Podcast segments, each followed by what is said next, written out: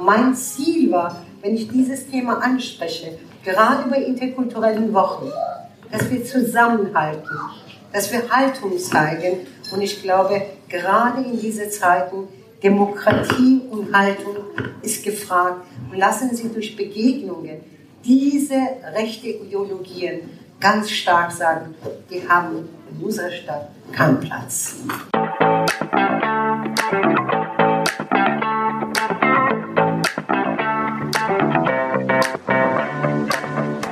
Willkommen bei Global Village 069, dem Podcast, der die internationale Vielfalt von Frankfurt am Main zelebriert. Hier spreche ich mit Frankfurterinnen und Frankfurtern, die ihre Wurzeln in einem anderen Land haben und die aus der kleinen Metropole am Main einen der großartigsten Melting Pots überhaupt machen. Ich bin Marie Wendling, eingefleischte Globetrotterin und Wahlfrankfurterin. Schön, dass ihr hier seid. Gute und herzlich willkommen zu dieser Sonderfolge von Global Village 069, die Welt zu Hause in Frankfurt. Diese Episode wird ein bisschen anders als normalerweise, denn heute geht es ausnahmsweise mal nicht darum, dass wir zusammen in ein bestimmtes Land innerhalb von Frankfurt reisen. Nein, dieses Mal gibt es einen Rückblick auf eine ganz großartige Veranstaltung, die es zwar in ganz Deutschland gibt, die aber meiner Meinung nach ganz besonders gut zu Frankfurt passt, die interkulturelle Woche. Die interkulturelle Woche findet jedes Jahr in der letzten Septemberwoche statt in rund 600 Städten in der gesamten Bundesrepublik. Das Ziel ist es, dass dabei Vereine, Initiativen oder auch Privatpersonen, die sich für interkulturelle Vielfalt einsetzen, sich mit Veranstaltungen in ihrer Stadt präsentieren und vernetzen können. Das kann alles Mögliche sein. Das kann ein Sprachcafé sein, ein Sportfest, ein Theater- oder Filmabend oder auch ein Kochevent. Ja, Kochevent ist ein gutes Stichwort, denn die interkulturelle Woche in Frankfurt wurde dieses Jahr ausgerichtet von über den Tellerrand Frankfurt. Diesen wundervollen Verein kennt ihr vielleicht noch aus Folge 7. Und ja, über den Tellerrand hat über 40 andere Organisationen in Frankfurt mobilisiert, die dann über 80 Veranstaltungen angeboten haben. Eine wirklich beeindruckende Zahl, wie ich finde. Ein besonderes Highlight war die feierliche Eröffnung der Interkulturellen Woche Frankfurt. Die hat stattgefunden am 21. September in den Räumlichkeiten des Amts für multikulturelle Angelegenheiten oder kurz AMKA. Ja, ich war dort für euch unterwegs und habe mich stellvertretend mit gleich drei spannenden Organisationen unterhalten dürfen. Einmal mit dem Megalomania Theater, das durch Theaterstücke, Konzerte und Lesungen gegen Fremdenhass und gegen Antisemitismus anspielt. Dann mit Israel Germany e.V. Das ist ein Verein, der sich sowohl bei akuten Katastrophen als auch langfristig in der psychosozialen Hilfe von Hilfsbedürftigen engagiert und schließlich mit ABBA e.V. über ihren Einsatz für Menschenrechte und für mehr Nachhaltigkeit, speziell aus der Sicht von Migrantinnen aus dem globalen Süden. Ganz wichtig, auch wenn die interkulturelle Woche 2023 jetzt schon vorbei ist, all diese Organisationen und alle anderen Organisationen, die teilgenommen haben, bieten fortlaufend spannende und wichtige und wirklich sehr tolle Events an. Und das gilt natürlich auch für die drei, von denen wir gleich hören werden. Und ich verlinke euch da die Websites und Kontaktmöglichkeiten auf globalvillage069.de und in den Show Notes. Da sind die wichtigsten Infos dann zu finden auf Deutsch und auf Englisch. Schaut da also sehr gerne einmal rein und guckt euch diese Organisation genauer an. Es lohnt sich definitiv. Bevor wir aber in diese drei Gespräche einsteigen, gebe ich das Wort erstmal an unsere Bürgermeisterin, Dr. Nages Eskandari Grünberg. Von ihr stammt auch der Satz ganz am Anfang. Sie war ebenfalls im AMKA, um die interkulturelle Woche Frankfurt zu eröffnen und hat das Zitat am Anfang in ihrer Eröffnungsansprache gesagt. Und in derselben Ansprache hat sie an einer anderen Stelle wirklich perfekt auf den Punkt gebracht, warum die interkulturelle Woche gerade für Frankfurt so wichtig ist. Durch diesen Prozess von Migration, kontinuierliche Gestaltung von diesen Prozessen können wir Barrieren abbauen, wo viele Menschen vielleicht alleine nicht schaffen. Daher, unsere Stadt ist großzügig Unsere Stadt ist offen. Ich glaube, fast jeder weiß in diesem Raum, wie viele Nationalitäten hier leben? Wissen Sie das? Über 180. Wenn ich in anderen Städten bin, wenn ich erzähle, 180 Nationen in Frankfurt leben, kaum kann jeder glauben. Das heißt, man kann sagen, die ganze Welt ist bei uns in Frankfurt zu Hause. Ja, und ich freue mich wirklich sehr zu sagen, dass sie sich auch Zeit für ein kurzes Interview genommen hat. Also, los geht's.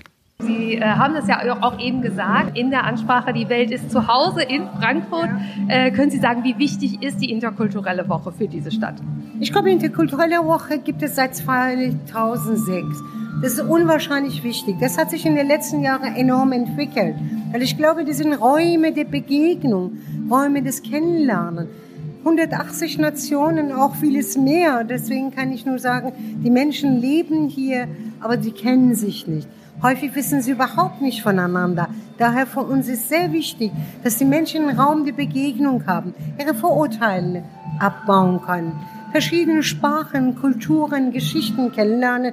Daher kann ich sagen, gerade diese Plattform, dieser Raum der interkulturelle Woche eine sehr geeignete Form ist, dass wir interkulturell, aber auch über Kulturen hinaus, über Religionen, über Fluchtgeschichten, aber auch ankommen in Frankfurt oder natürlich andere, das muss ja nicht immer Einwanderergeschichte sein, auch die Menschen, die hier leben seit Jahren, sich begegnen können. Daher, ich denke, für unser friedliches Zusammenleben, für eine diverse Stadt, für eine friedliche und demokratische Stadt, solche interkulturelle Wochen enorm wichtig sind. Persönliche Begegnung, das sagen Sie, das ist das A und O eben für diesen Zusammenhalt. Gibt es zu wenig davon? Ich glaube häufig, wenn Sie in Großstadt leben, diese Begegnungen passiert nicht selbstverständlich. Die Menschen arbeiten hart, abends kommen sie nach Hause, am Wochenende müssen sie um ihre Familien sich kümmern. Das bleibt ganz wenig Zeit und ganz wenig Raum. Und ich glaube, diese Räume zu schaffen, die aber unbürokratisch sind, dass sie locker sind, dass sie spannend sind, inspirierend sind. Und ich glaube, es macht auch Spaß, dahin zu gehen. Ich mag nicht die Sachen, die aufgesetzt sind oder künstlich sind, sondern eine ganz offene, lockere Begegnung zu ermöglichen. Ich glaube, das macht Freude. Man lernt vielleicht neue Freundinnen oder Freunde oder andere kennen. Vor allem das öffnet unser Horizont. Und ich glaube, interkulturelle Wochen tragen dazu sehr, sehr stark was bei, was mir persönlich sehr viel bedeutet. Sie haben auch eben gesagt, dass Geschichten so wichtig sind, dass man Geschichten austauscht. Das denke ich manchmal, dass, wenn es darum geht, Zusammenhalt zu stärken und vielleicht zu wenig einfach schöne Geschichten erzählen. Wie sehen Sie das? Ich glaube, was uns Menschen verbindet, ist unsere Geschichte. Und häufig wissen wir viel zu wenig über die Geschichte der anderen. Ich bin total manchmal erstaunt, manchmal sogar Menschen, die wir täglich sehen, mit denen arbeiten, ganz wenig über die wissen.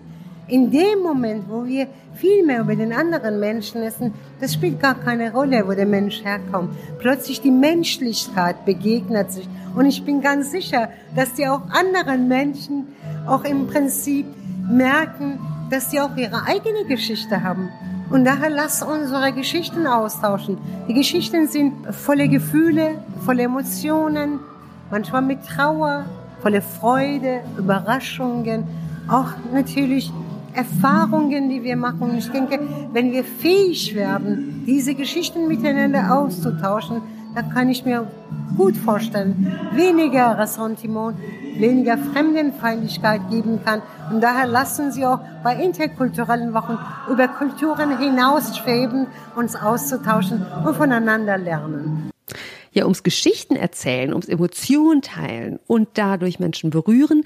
Genau darum geht es auch dem Megalomania Theater. Diese kleine, aber wirklich sehr feine Spielstätte ist spezialisiert auf Formate, die sich mit Themen wie Flucht und Migration befassen und die dabei immer die Frage stellen, wie ein gutes Zusammenleben verschiedener Kulturen gelingen kann. Bei der Eröffnung der interkulturellen Woche Frankfurt war Abraham Teuter auch zu Gast. Abraham hat das Megalomania Theater gegründet und leitet es bis heute. Und ich habe mich wirklich sehr gefreut, dass auch er sich die Zeit genommen hat für ein sehr charmantes Gespräch über sein Engagement. Viel Spaß! Ich sitze hier mit Abraham Teuter vom Megalomania Theater. Hallo, freut mich sehr. Hallo. auch. Wir sind ja hier bei der Eröffnungsfeier von der interkulturellen Woche in Frankfurt und ich habe gesehen, das Megalomania Theater ist sehr viel vertreten. Ich glaube, ihr habt sieben Veranstaltungen, die ich im Programm gesehen habe. Wir haben jetzt Ende September, Anfang Oktober äh, ein Programm mit Stücken und mit Lesungen, die äh, im Grunde genommen unter der Überschrift Antirassismus laufen. Fantastisch, das klingt toll. Ähm, was sind das für Veranstaltungen? Also eine der spannendsten ist die Ermittlung von äh, Peter Weiß. Das hat äh, eine Frau inszeniert bei uns. Wir hatten das schon gespielt, äh, sehr erfolgreich äh, und die spielt das äh, jetzt auch wieder. Dann haben wir die Flüchtlingsgespräche von Brecht, was ja so aktuell ist wie die Ermittlung. Das heißt also, äh, es ist eigentlich historisch. Aber wir haben zwei nicht mehr ganz junge, also sie sind immer noch jünger als ich, äh, zwei Männer, die das spielen und wir haben, was ich sehr schön finde, es gibt von Brecht ein kurzes Stück, das heißt die jüdische Frau. Und das spielen wir immer in der Mitte von den Flüchtlingsgesprächen. Und da haben wir eine Schauspielerin, die das spielt. Und das ist ein Stück aus dem Anfang der Nazizeit, wo es darum geht, dass eine jüdische Frau in Berlin einen nicht-jüdischen Ehemann hat. Und es geht die ganze Zeit gut, bis er also auf die Idee kommt, naja, wenn er sich der neuen Entwicklung anpassen möchte, dann wäre seine Frau schon eine Belastung. Aber er ist feige. Weswegen er nur darauf wartet, dass sie sagt, ich gehe. Und das tut sie dann auch, aber sie erklärt ihm sehr deutlich, dass sie eigentlich mehr seinetwegen als der Nazi wegen gehen. Und solche Stücke haben wir im Programm und dann haben wir Lesungen. Also es ist ziemlich viel. Aber wir machen auch andere Sachen. Wir machen auch Komödien. Also wir, äh, wir sind, glaube ich, ein bewusstes äh, Theater, aber es wäre langweilig, wenn wir nur predigen würden. Verstehe. Ja, es ist generell sehr wichtig, den Humor, die Leichtigkeit, das Schöne im Leben auch zu genauso zu integrieren, genauso zu feiern. Ne? Ja, teilweise mischt sich das, aber wie soll man das zum Beispiel bei der Ermittlung mischen? Das geht nicht. Ähm, aber es geht bei dem ein oder anderen Stück. Äh, wir haben ein Stück, das äh, spielt in New York in einer Einwandererfamilie. Das fällt jetzt gerade aus wegen ganz vielen Krankheiten. Wir holen das aber nach. Aber das ist ein Stück von Menschen, die aus Russland nach New York kommen und sich dort ein Leben aufbauen. Das heißt, es hängt natürlich mit der Verfolgung der Juden in Russland zusammen. Aber es ist gleichzeitig ein sehr humorvolles Stück, weil es auch zeigt, wie die äh, in New York sich ein neues Leben aufbauen. Und da ist auch viel Witziges dabei. Also es ist, äh, wenn wir Glück haben, gibt es Stücke, in denen das eine nicht verschwiegen wird, aber gezeigt wird, dass man danach auch gut weiterleben kann, wenn man kann. Ja, ja. Ist es ein festes Ensemble oder kann man da auch als begabter Amateur, begabte Amateurin einsteigen und mitmachen? Weil es gibt ja auch offene Lese- und Leseproben und, und Vorsprechproben. Ist das ein Angebot? ja, sehr gerne. Aber also man kann mitmachen. Ja, im Prinzip ist das ein Amateurensemble mit einer kleinen Reihe von professionellen Schauspielern was zwei Gründe hat. Erstens, sie sind sehr gut in ihren Rollen. Und zweitens, und da muss man ihnen sehr dankbar sein, sie machen die Amateurschauspieler, die die Mehrzahl sind, die machen sie besser, weil sie sie mitnehmen, aber nicht einschüchtern. Also da bin ich den, diesen ganz wenigen Menschen sehr dankbar, dass sie das schaffen, ihre Kunst zu zeigen, aber ohne dass sie andere dabei klein machen. Das ist eine menschliche Leistung, ne? Das ist auf jeden Fall eine menschliche Leistung. Ja, ja, sehr schön. Und jetzt noch zum Abschluss. Wo ist das Theater? Wo kann man euch finden? Wo seid ihr einmal in Frankfurt und wo findet man euch im Netz? Wir haben äh, ein eigenes Theater in Oberrath in der Offenbacher Landstraße 368 eigentlich könnten wir sagen, wir sind das Stadttheater von Oberrat. Fantastisch. Das ist doch das perfekte Schlusswort. Ich freue mich auf jeden Fall sehr, äh, mal zu, einem, zu einer Aufführung vorbeizukommen und dann auf jeden Fall zur Leseprobe und mal schauen, ob ich da mitmachen kann. Also vielen herzlichen Dank für das Gespräch und eine ganz tolle interkulturelle Woche. Ja, um Kunst ging es auch bei meinem Gespräch mit Julia von Isra Aid Germany. Zumindest teilweise. Denn Isra Aid Germany bietet psychosoziale Unterstützung für Menschen in Not, unter anderem durch Kunsttherapie. Der Verein macht aber noch viel mehr als das. Wie genau die Arbeit hier in Frankfurt aussieht, aber auch in ganz Deutschland und auch im Ausland, dazu hören wir jetzt direkt mehr von Julia. Die Kontaktnummern, von denen sie im Interview spricht und ihre E-Mail-Adresse teile ich übrigens in den Show Notes und auf globalvillage069.de. Also, here we go. Ich bin hier mit Julia von Israel Germany. Kannst du kurz sagen, was deine Rolle bei dem Verein ist? Sehr gerne. Schön, dass ich da bin. Ähm, also, ich bin Projektkoordination von zwei Projekten. Wir haben insgesamt, glaube ich, neun Projekte momentan. Ich leite eines, was in Frankfurt ist und in Potsdam. Das ist das Projekt Brückenbau. Und noch eines, das nennt sich Navigation Baden-Württemberg in Freiburg und in Kiel am Rhein. Also sehr viele Standorte. Unser Ziel ist, wir arbeiten mit Geflüchteten, die wir einerseits psychosozial unterstützen möchten mit dem Angebot von Kunsttherapie und von psychosozialer Unterstützung. Und gleichzeitig haben wir Teilhabeprojekte. Kann ich nachher gerne noch mehr erzählen. Und ich bin Projektkoordination, also ich bin nicht die Person, die dann am Ende im Feld ist, sondern ich überblicke das alles, bin konstant im Kontakt mit den Teams, frage die, wie es ihnen geht, was sie brauchen und bin so ein bisschen auch die Schnittstelle zu den Teams vor Ort an den vier Standorten und zur Organisation, die nämlich in Berlin sitzt. Sehr spannend und das klingt auch sehr groß. Ist Israel Germany also eine, eine, sehr große Organisation? An sich gar nicht. Ist eine gute, gute Frage. Wir haben, glaube ich, jetzt 60 bis 70 Mitarbeitende. Also viele Ehrenamtliche tatsächlich, die wir an sich ansehen als unsere KollegInnen. Wir sind sehr im Wachsen. Also ich glaube, bis vor einem Jahr waren wir noch sehr viel weniger. Ich bin tatsächlich seit April erst in der Organisation. Aber dadurch, dass humanitäre Nothilfe tatsächlich immer groß Bedarf da ist, wachsen wir einfach sehr schnell, was sehr schön ist. Aber genau, was sehr viel Umstrukturierung auch immer mitbringt. Das glaube ich, ja. Und kurz zum Namen. Ähm, der Name kommt einfach daher, dass es eine ursprünglich israelische Organisation ist, richtig? Auch eine sehr wichtige Frage, die bekommen wir sehr häufig gestellt. Es gibt Israel International, dann wurde gegründet Israel Germany. Die Organisationen haben tatsächlich nichts miteinander zu tun. Also die Vorstände kennen sich. Unser Gründer und auch der Vorstand von Israel Germany sind alle jüdischstämmig oder jüdischen Glaubens. Wir sind aber eine Organisation, die politisch unabhängig ist und Religion spielt auch bei uns keine Rolle. Also wir arbeiten mit allen Zielgruppen, die Unterstützung brauchen. Und das Wichtige ist, dabei aber, dass wir so als Alleinstellungsmerkmal als humanitäre Hilfsorganisation in Deutschland haben, dass wir mit einem breiten Netzwerk an jüdischen Organisationen arbeiten. Also zum Beispiel sehr viel mit der Zentralwohlfahrtsstelle der Juden in Deutschland.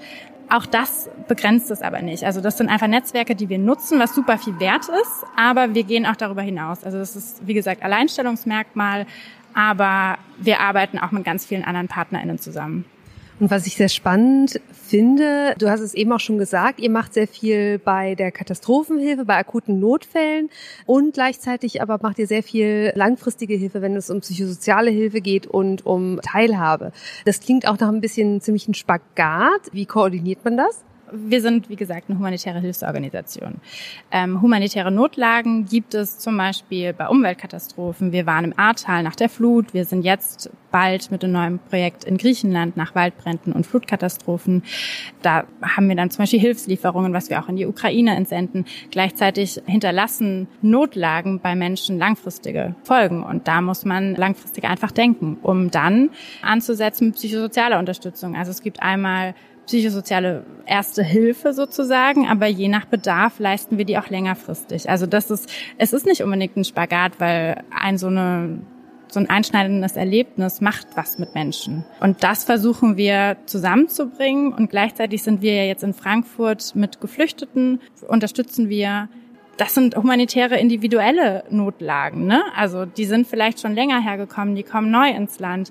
Aber das sind alles humanitäre Notlagen und da möchten wir Menschen unterstützen. sehr einleuchtend und ich finde es so wichtig, weil ich glaube, die längerfristige Hilfe, das ist was, was oft vergessen wird oder ein bisschen hinten runterfällt, ne, wenn erstmal die erste Not ein bisschen gelindert ist. Ne?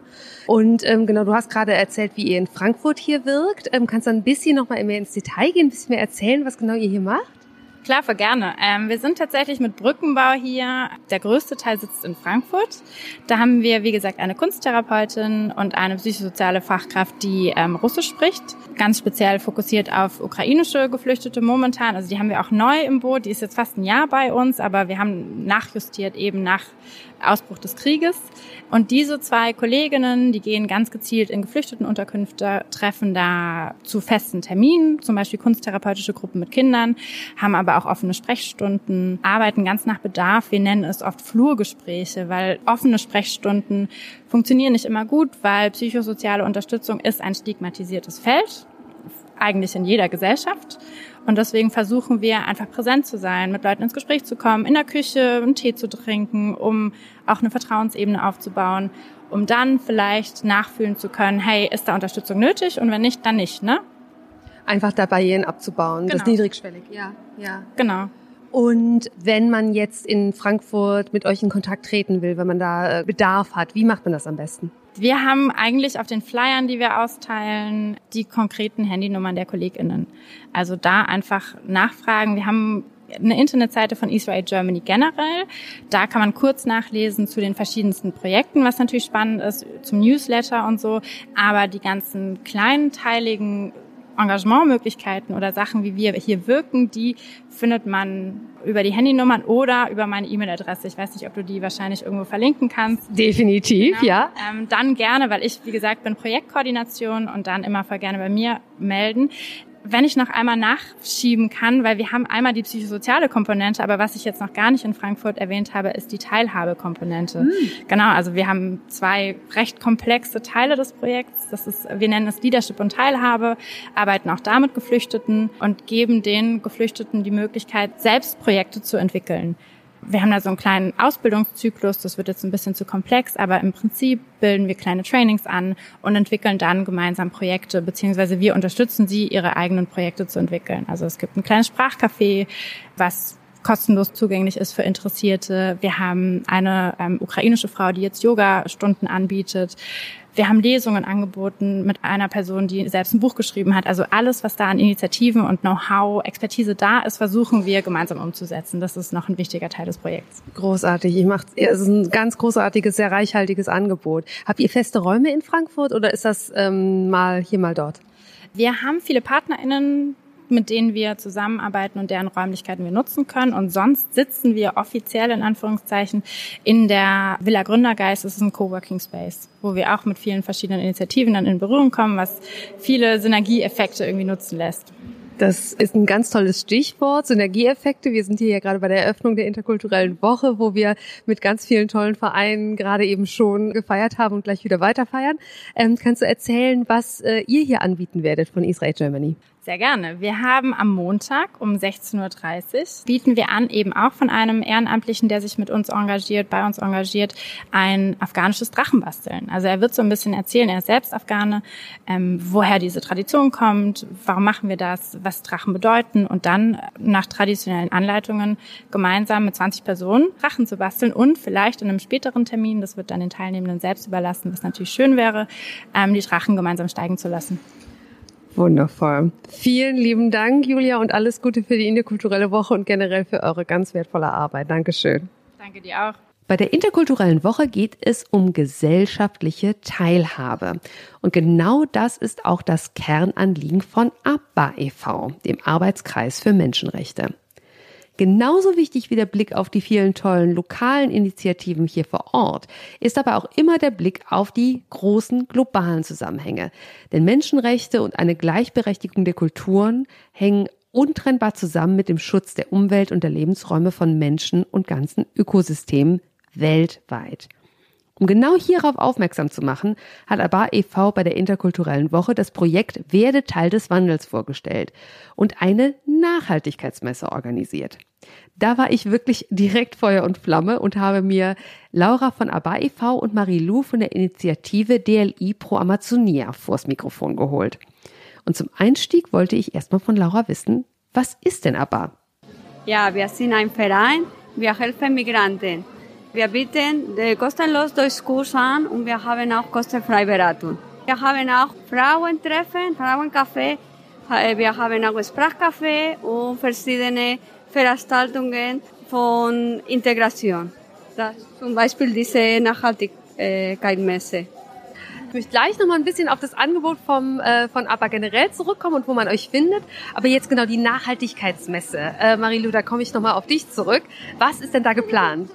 Diese Messe wird organisiert von dem Projekt Werde Teil des Wandels und wir möchten äh, junge und ältere Migrantinnen einladen, hier mitzumachen. Es geht darum, um die Vermittlung für die Bildung von äh, nachhaltigen Entwicklung, aber aus der Perspektive von äh, Migrantinnen. Und deswegen haben wir ähm, Gulcan Nitsch eingeladen, die hat ein Verein, die hat sogar Preise gewonnen und sie macht die Vermittlung für in den türkischen und arabischen Raum und eine Podiumsdiskussion mit Charlotte aus Kamerun, Ana Grazia aus Brasilien und Saron Cabero aus Bolivien. Die arbeiten in der Vermittlung von Bildung für nachhaltige Entwicklung, aber die wollen zeigen, welche Probleme gibt es, weil oft die Materialien werden gemacht, sozusagen mit den Konzepten aus dem globalen Norden. Und wir mussten diskutieren, wie kann man diese Materialien verbessern und uns besser als Migranten des globalen Süden darstellen. Und nicht immer so erscheinen, als ob uns immer geholfen wird, sondern wir wollen zeigen mit dieser Messe, dass wir was bewegen, sowohl in unseren Ländern, aber auch in Deutschland, dass wir sehr aktiv sind, weil oft gibt es diese Vorurteile, Migranten können nicht Müll trennen, Migranten verstehen nicht von Nachhaltigkeit und das ist nicht so, man macht viel und sogar es stirbt für die Nachhaltigkeit in unseren Ländern.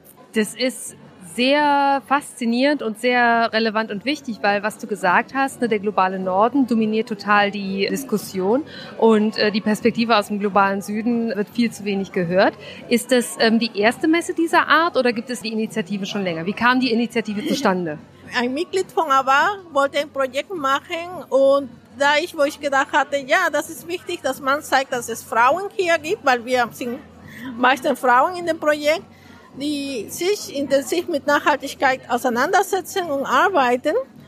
Und so haben wir letztes Jahr das Projekt gemacht, werde Teil des Wandels. Und wir dachten, dass man erreicht normalerweise nur eine Gruppe, die sich für Nachhaltigkeit interessiert und nicht ein breiteres Publikum.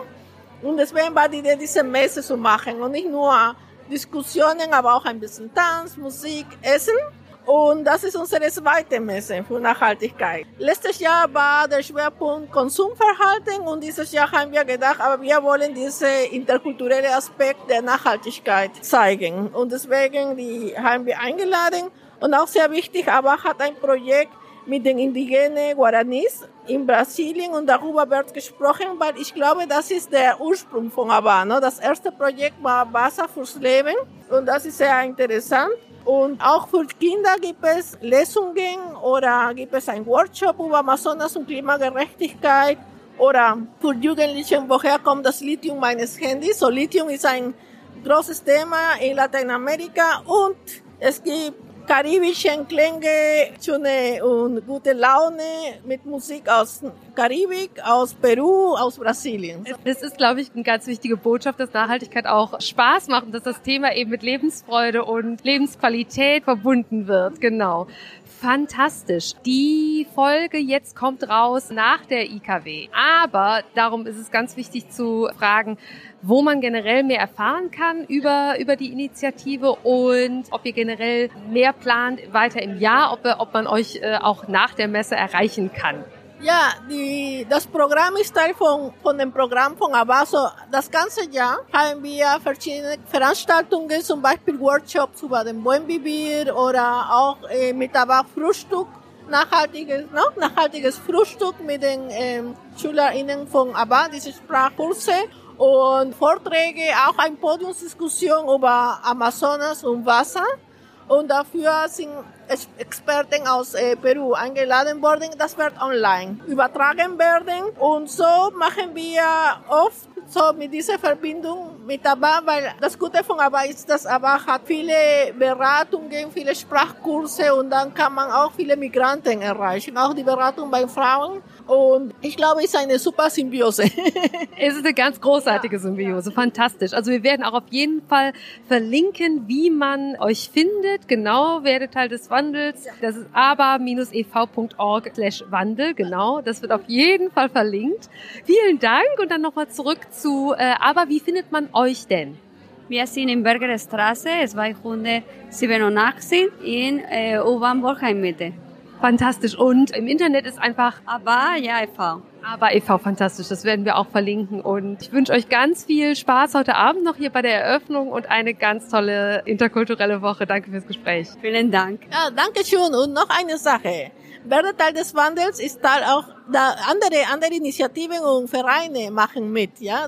Aprender e.V., Colombia Viva, Acuda und wir wollen auch mehrere migrantische Organisationen erreichen. Deswegen, wenn jemand Interesse hat, einfach schreiben und wir wollen äh, mehr Leute aus dem globalen Süden erreichen. Großartig, gemeinsam sind wir stark. Ja, fantastisch, Dankeschön. Das war's für diese Sonderfolge von Global Village 069, die Welt zu Hause in Frankfurt. Ja, wenn euch die Episode gefallen hat, dann teilt sie sehr gerne und lasst mir auch sehr gerne eine positive Bewertung da. Das hilft nämlich sehr dabei, dass auch andere auf diesen Podcast aufmerksam werden.